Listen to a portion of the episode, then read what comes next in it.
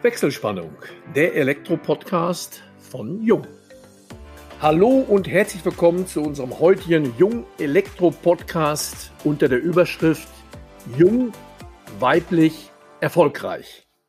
Wie kaum ein anderes Gewerk befindet sich das Elektrohandwerk im digitalen Wandel und nimmt dabei eine Schlüsselposition ein. Grund genug für uns, es in den digitalen Fokus zu rücken. Wechselspannung, so heißt die neue Podcast-Staffel von Jung.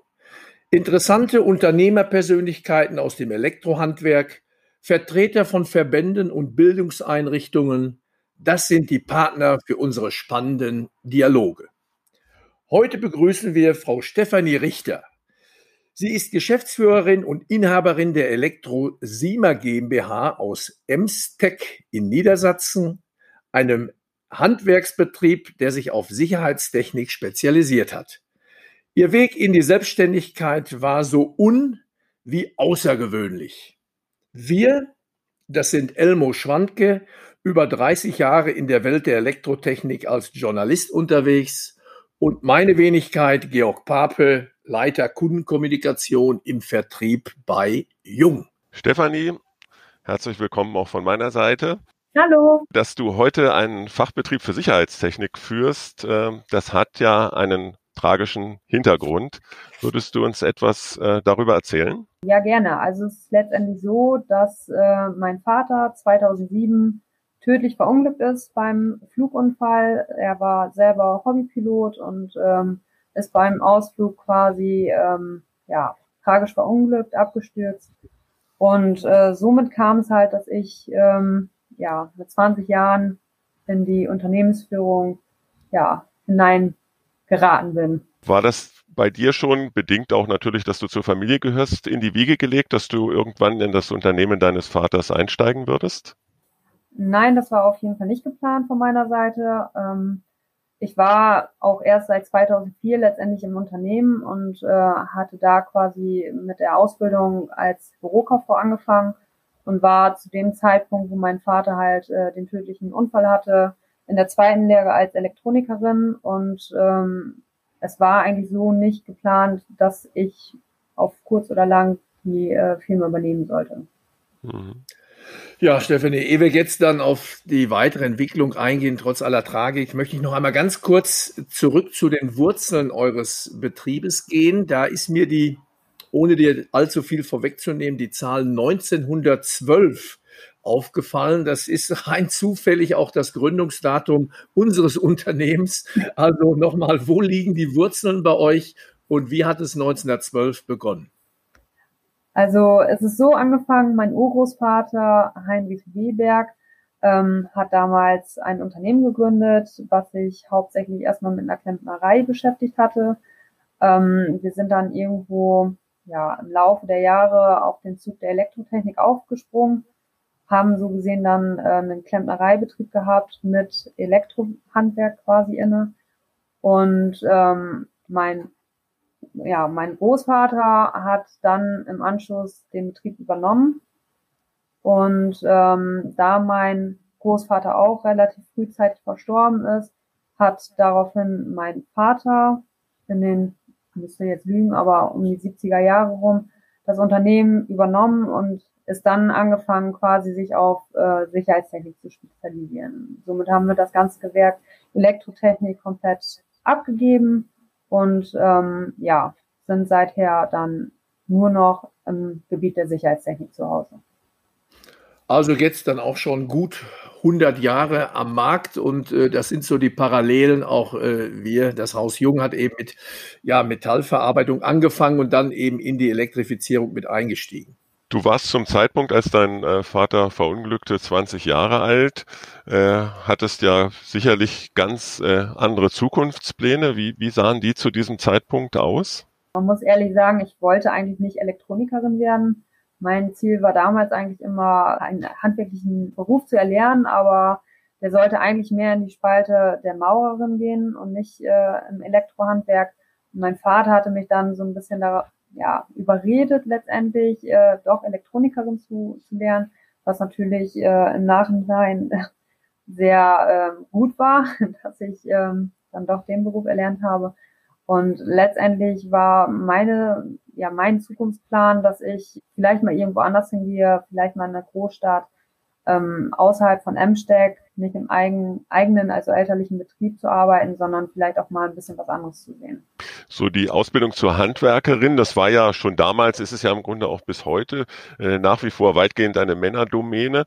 War das schon ganz früh, dass du ins Handwerk gehen wolltest? Du hast ja auch gesagt, du wolltest auf jeden Fall ins Handwerk. Wann, wann hat sich das so bei dir herauskristallisiert?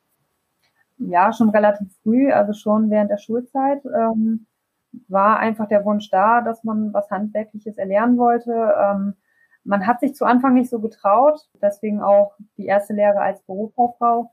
Ähm, ja, und nach dieser Lehre habe ich dann doch überlegt und gesagt, doch, ich möchte es jetzt in Angriff nehmen und ähm, ja, habe dann quasi eine Ausbildung begonnen.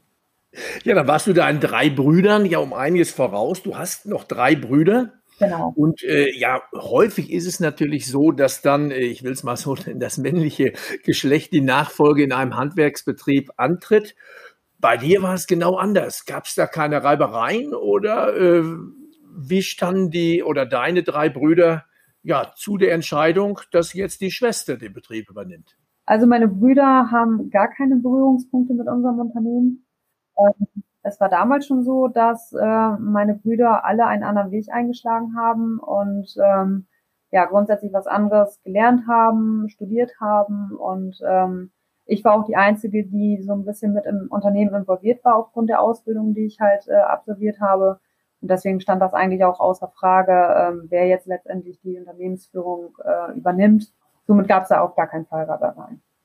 Ja, Elmo, da müssen wir leider mal zurückstecken. Das vermeintlich starke Geschlecht, also drei Brüder, äh, ja, ziehen in die Welt, studieren, will nicht sagen, genießen das Leben und die Tochter muss dann alles retten, aber so, wenn ich die, das Unternehmen mir anschaue, hast du, glaube ich, alles richtig gemacht und vor allen Dingen, äh, ja, äh, war es dann doch, denke ich, äh, der absolut richtige Weg. Ja, danke hatte dein Vater, du hast es ja ein bisschen angedeutet, schon so die Absicht irgendwann, dass du das Unternehmen äh, einmal führen solltest? Oder äh, er hatte dich ja bestärkt, wie du sagst, äh, in deiner, deinen Ausbildungsabsichten? Drüber gesprochen haben wir nicht. Also es war nie irgendwie Thema, dass er auf mich zugegangen ist oder irgendwie Anzeichen gegeben hat, dass ich das Unternehmen irgendwann übernehmen sollte.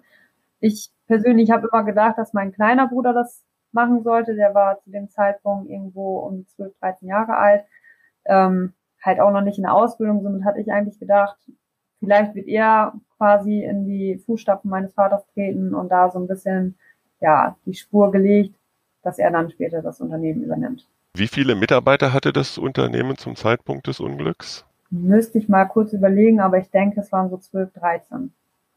Jetzt ist es ja so, dass äh, wenn ein Vater so plötzlich aus dem Leben gerissen wird, also manchmal gibt es Krankheiten, gibt ja ganz unterschiedliche Gründe, äh, warum das Schicksal äh, so übel mit einem meint. Äh, jetzt ist es in deinem Fall ja quasi von heute auf morgen passiert. Und äh, du warst 20, äh, hatte dein Vater äh, schon testamentarisch vorgesorgt für eine mögliche Unternehmensübergabe oder äh, seid ihr, also die ganze Familie, quasi mit einer völlig neuen Situation konfrontiert worden? Mein Vater hatte ein Testament, ja, ähm, was zu dem Zeitpunkt vielleicht ein bisschen unglücklich geschrieben war, ähm, dadurch, dass wir halt einen Testamentsverwalter quasi hatten, was auch nicht so ganz üblich ist, aber zu dem Zeitpunkt ähm, vielleicht auch notwendig, gerade weil wir alle noch sehr jung waren, ähm, hatten wir dadurch halt eine Erbengemeinschaft, die quasi aus unseren Geschwistern und mich bestand. Und ähm, ja, dadurch haben wir alle so ein bisschen Teil dazu beigetragen, dass diese Firma heute noch so steht, wie sie steht. Ja, Stefanie, ehe wir dann jetzt nochmal auf den jetzigen Standpunkt der Firma dann zurückkommen, vielleicht noch eine kurze Frage. Äh, ich hörte Flugzeugabsturz. War dein Vater Hobbypilot oder war das irgendwo als Mitreisender? Nee, er war Hobbypilot.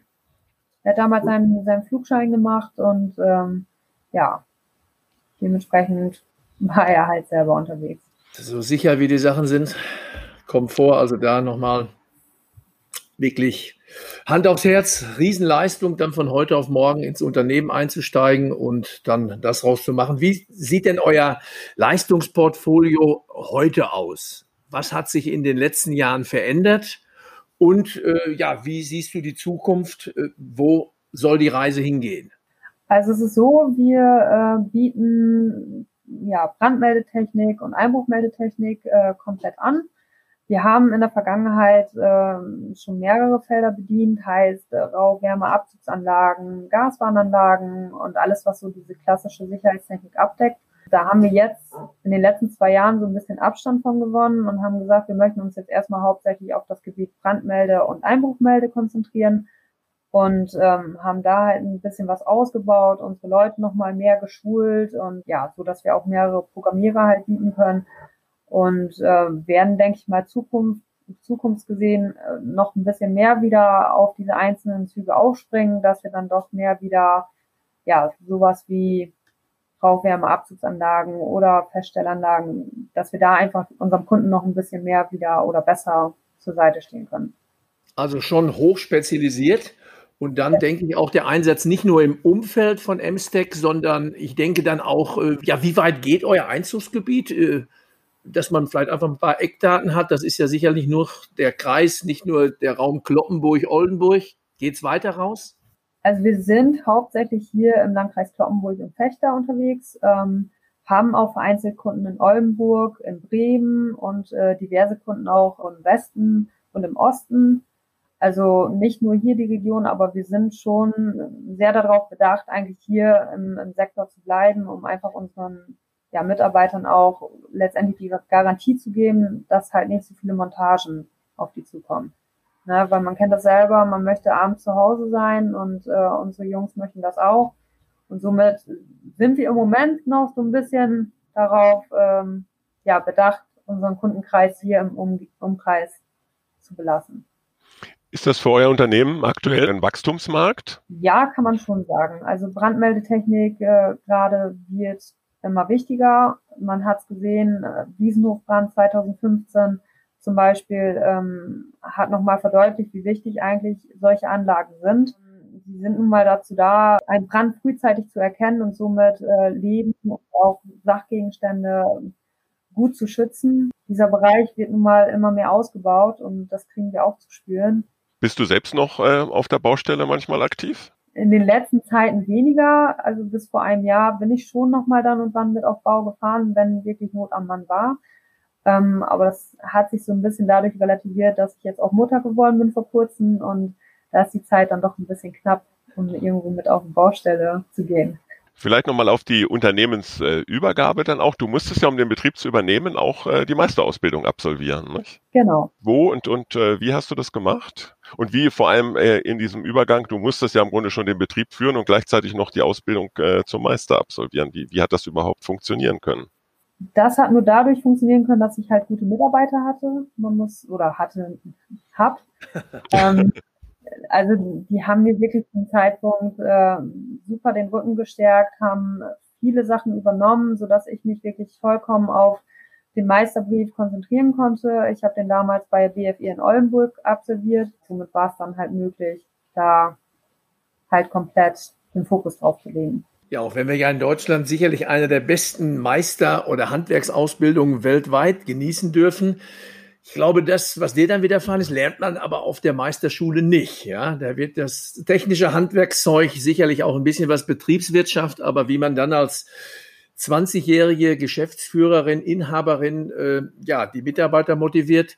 Was würdest du denn anderen ja, Kolleginnen, Kollegen in deiner Situation als den Rat mit auf den Weg geben oder hast du das alles intuitiv aus dem Bauch äh, gemacht oder ja, ich denke mir, es gibt den einen oder anderen Zuhörer, der in einer ähnlichen, vielleicht nicht ganz so tragischen Situation steckt, aber einfach mit jungen Jahren ein Unternehmen gründen möchte oder eben übernehmen möchte oder muss. Gibt's da so die goldene Regel? Gibt's da zwei, drei Tipps, die man unbedingt beachten sollte? Also ich kann nur aus eigener Erfahrung sprechen, man darf nie aufgeben. Also man muss äh, wirklich am Ball bleiben, auch wenn mal irgendwo Rückschläge kommen und die werden kommen, weil man seine Erfahrungen sammeln muss, ähm, muss man trotzdem am Ball bleiben und sich immer vor Augen halten, wofür man das Ganze macht. Ähm, also ich habe gelernt, dass das Unternehmen an erster Stelle steht und dass man da auch einiges für gibt und dementsprechend vielleicht auch oftmals zurückstecken muss, gerade im privaten Bereich. Aber es lohnt sich einfach. Das muss man sich immer wieder vor Augen halten. Hattest du als Unternehmerin, als Frau dann auch speziell in so einer männerdominierten Gesellschaft, einem männerdominierten Gewerk so jemals Probleme oder war das eher äh, positiv? Ja, beides. Also ich, ich hatte meine Schwierigkeiten, gar keine Frage. Als Frau wird man nicht so akzeptiert und ernst genommen unbedingt. Ja, es gibt aber auch Situationen, wo man wirklich gut aufgenommen wird und ähm, wo so ein bisschen dieses altertümliche Denken doch äh, zur Seite gestellt wird, so von wegen, ja, was will die Frau denn jetzt hier? Die hat ja keine Ahnung. Ähm, also man erlebt beides. Ich denke, da hat sich in den letzten Jahren ja auch viel getan. Also 2007 bist du dann eingestiegen. Da war es sicherlich noch alles ein bisschen, ja, ich sag mal, wurde es noch kritischer beäugt. Und äh, ja, ich denke, in Zukunft, in den nächsten Jahren wird das ja noch wesentlich selbstverständlicher werden. Elmo sagte mir, dass du äh, ja neben deinem Beruf oder neben deiner Berufung als Unternehmerin privat auch in der Feuerwehr aktiv bist. Ja, stimmt das und wie kam es dazu? Ein gewisser Bezug ist natürlich dazu Brandmeldeanlagen. Ja, das ist richtig. Ich bin in der Feuerwehr aktiv, ähm, auch schon über mehrere Jahre. Also es kam letztendlich dadurch, dass ich ein Hobby gesucht habe, was mich so ein bisschen fordert und so ein bisschen auch von meinem Alltag ähm, ja, was mich vom Alltag so ein bisschen befreit. Und ähm, ja, mein Vater war selber auch in der Feuerwehr, mein Opa war in der Feuerwehr. Und also es ist familiär schon so ein bisschen in die Wiege gelegt und ähm, ja, das Interesse war einfach da und äh, somit bin ich einfach mal abends mit einem Kollegen zum Dienstabend hin. Und erst staunten die alle natürlich nicht schlecht, weil bis dato noch keine Frau in der Feuerwehr in Emsteck war. Und ähm, ja, aber man hat mich sehr gut aufgenommen und ähm, ja, ich fühle mich gut wohl dort, die Kameradschaft ist toll und ja, kann ich auch jedem nur empfehlen. Mit welchem Dienstgrad aktuell? Hauptfeuerwehrfrau. Ah ja. Wenn du dir die Zukunft deines Unternehmens vorstellst, wo sind äh, so die, die naheliegendsten Ziele? Was äh, wünschst du dir für, sage ich mal, dann auch äh, in der ferneren Zukunft für die nächsten fünf bis zehn Jahre? Also ich wünsche mir ja natürlich, dass die Wirtschaft weiterhin so boomt, wie sie jetzt boomt. Ähm, ja, mein, mein Mann ist jetzt mit ins Unternehmen eingestiegen. Ähm, ich hoffe, dass das auch noch so ein bisschen positiven Effekt bringt und dass wir dadurch vielleicht nochmal unseren Kundenkreis ein bisschen erweitern können und ähm, ja, allgemein, dass wir gesund bleiben, dass unsere Mitarbeiterzahl vielleicht nochmal ein bisschen wächst und ähm, ja, alles so bleibt, wie es jetzt quasi ist. Ja, das Stichwort Gesundheit, das kann man ja heute aus Aktualitätsgründen ja nie ganz ausblenden. Jetzt seid ihr, ich sage es einfach mal, im hohen Norden ja noch so ein bisschen verschont von den Hotspots äh, des Coronaviruses. Aber ich denke, ihr arbeitet ja auch mit Kundenverkehr, gerade auch auf der Baustelle. Du sprachst eben an, es läuft gut. Also der Bausektor, das leben wir auch, äh, ist äh, eben noch nicht äh, von den wirtschaftlichen Rezession da betroffen. Äh, ja, wie geht ihr mit dem Thema Corona sowohl äh, bei euren Mitarbeiterinnen und Mitarbeitern, aber auch bei den Kunden um? Also so, wo ähm, ja Corona letztendlich damals ausgebrochen ist und zur Ansprache kam, haben wir hier natürlich sofort Maßnahmen getroffen. Ähm, unsere Mitarbeiter wurden mit Masken ausgestattet. Ähm, wir haben natürlich hier die Hygienevorschriften eingeführt. Ähm, ja, zur damaligen Zeit muss man ja schon fast sagen, im März ähm, es ist so gewesen, dass wir diverse Kunden nicht anfahren konnten, gerade so Altenheime, Schlachtbetriebe. Ähm, das hat sich jetzt im Laufe der Zeit ein bisschen relativiert. Also wir dürfen schon wieder zu einigen Kunden hinfahren. Dadurch, dass wir natürlich jetzt im Moment äh, ein Risikogebiet sind hier in Kloppenburg, ähm, ist es halt auch wieder das Problem, dass einige Kunden halt sagen, wir dürfen nicht kommen. Was natürlich auch richtig ist, wir müssen ja auch die Gesundheit unserer Mitarbeiter schützen. Ähm, aber nichtsdestotrotz, also wir haben viele Maßnahmen getroffen, um einfach ähm, diese Pandemie so ein bisschen entgegenzuwirken. Ja, vielen Dank, Stefanie. Damit sind wir auch äh, am Ende unseres heutigen Podcasts angelangt. Hat uns, denke ich, äh, Georg, viel Spaß gemacht. Ja, Stefanie, äh, vielen, vielen Dank. Das äh, war ja sehr amüsant, sehr spannend und äh, auch interessant, ja. Ja, ich habe auch zu danken. Vielen lieben Dank für dieses nette Gespräch. Und somit schalten wir für heute die Wechselspannung frei, bedanken uns bei allen Zuhörern ganz herzlich und äh, hoffen, dass es euch Spaß gemacht hat. Wenn das so gewesen ist, dann freuen wir uns natürlich über jede Weiterempfehlung. Und falls ihr Fragen haben solltet, dann beantworten wir die euch sehr gern. Einfach kundencenter.jung.de anmailen. Wir freuen uns auf euch beim nächsten Wechselspannungstalk, dem Jung Elektro Podcast.